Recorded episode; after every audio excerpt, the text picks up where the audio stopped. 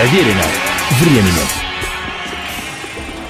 Приветствую всех, я Олег Челап. Это программа «Проверено временем. История одной песни».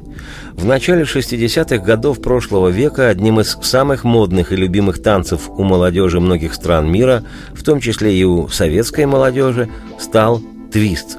В переводе с английского слова это означает «обвивать», «скручивать» или «крутиться». Появился твист в 1960-м благодаря американскому артисту Чабби Чекеру, исполнявшему песню «The Twist», и предложившему новый вариант зажигательного танца под эту песню.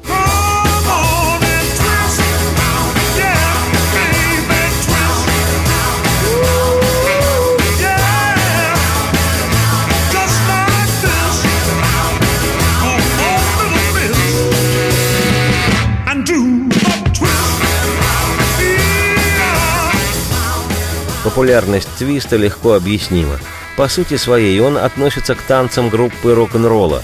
Та же пружинистая ритмика и драйв, тоже искрящееся веселье, та же, на грани эпатажа, раскованность движений и в результате тот же вызов устоям старшего поколения.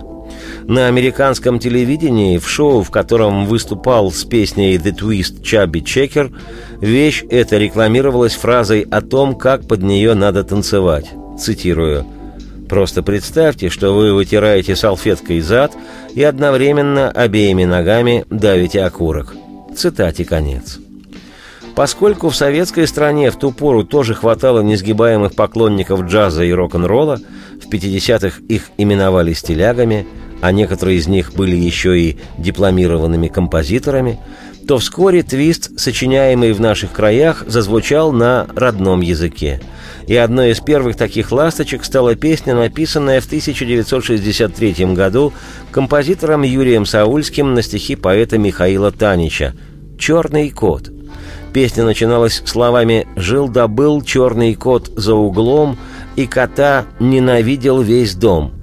Для 63 -го года то было очень революционно и рискованно раскованно.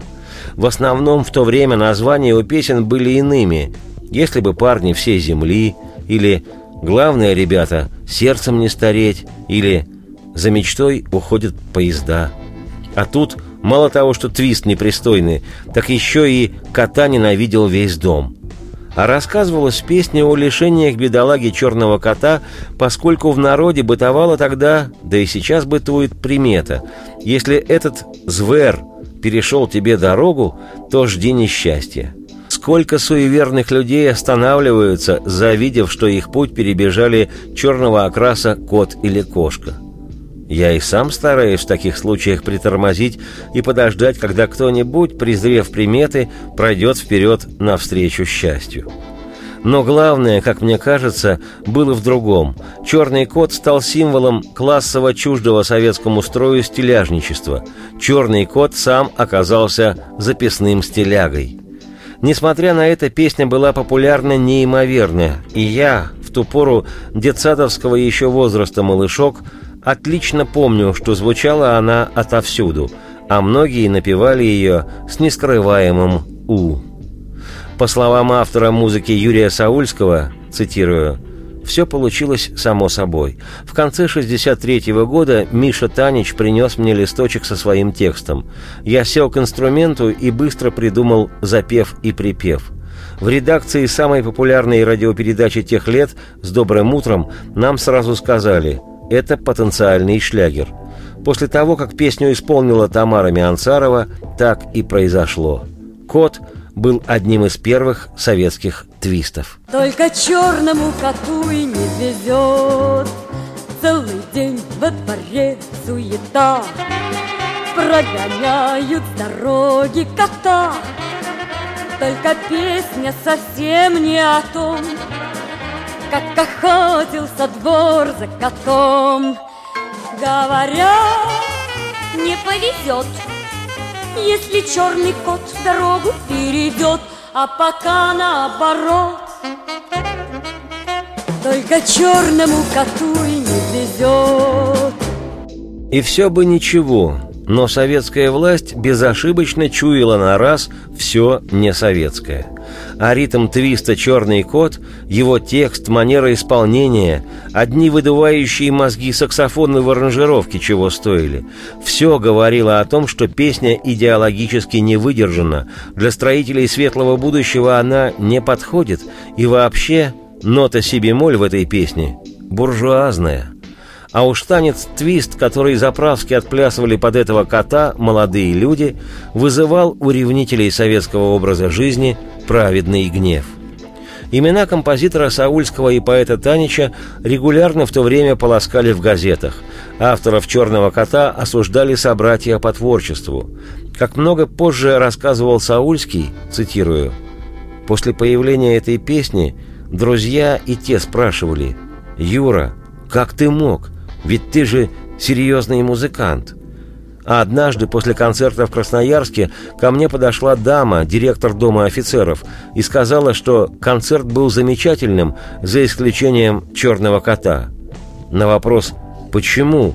дама ответила, что в этой песне она усматривает нелицеприятный намек на сельское хозяйство. Цитате конец. Тем не менее, популярность твиста «Черный кот» лишь росла. Песня звучала в эфире, и особенно часто это стало случаться уже после того, как в октябре 1964 года тогдашний лидер страны Никита Хрущев был отстранен от власти дорогими товарищами по ЦК родной коммунистической партии. Твиста Хрущев не любил. А вскоре «Черный кот» получил и международное признание. Песня зазвучала и в братских социалистических странах на польском, немецком и чешском языках. Удивительно, но фривольный твист, сочиненный советским композитором, в будущем народным артистом РСФСР Юрием Саульским, в известной степени стал его визитной карточкой. И это несмотря на созданные Саульским балеты, мюзиклы, песни и музыку к телеспектаклям и кинофильмам. Примечательно, что в середине уже 80-х годов с сельским хозяйством в советской стране лучше не стало, а вот с наступлением новой музыкальной эры твист этот получил второе рождение. К песне обратились многие ансамбли и группы, после чего стал красоваться «Черный кот» в сапогах. Одно из лучших и, пожалуй, самое стильное исполнение этой вещи я сейчас и представлю. Высокоточная московская легендарная группа «Браво», ведомая своим стоическим лидером, гитаристом и композитором Евгением Хафтаном, изысканно, утонченно записала этого самого твистового «черного кота» а певшая в то время в «Браво» Жанна Агузарова своими вокальными марсианскими особенностями лишь усилила почудившийся когда-то даме-директору Красноярского дома офицеров нелицеприятный намек на сельское хозяйство. Я же, Олег Челап, автор и ведущий программы «Проверено временем. История одной песни», добавлю, что в исполнении «Браво» в песне обнаружился еще и весьма прозрачный намек на животноводство, потому как «Черный кот» это не только социальное животное, использующее для общения широкий диапазон звуковых сигналов, феромоны и движения тела, но и 2 минуты 45 секунд – диетического, легко усвояемого отечественного твиста. Радости всем вслух и насквозь, твистуйте и процветайте.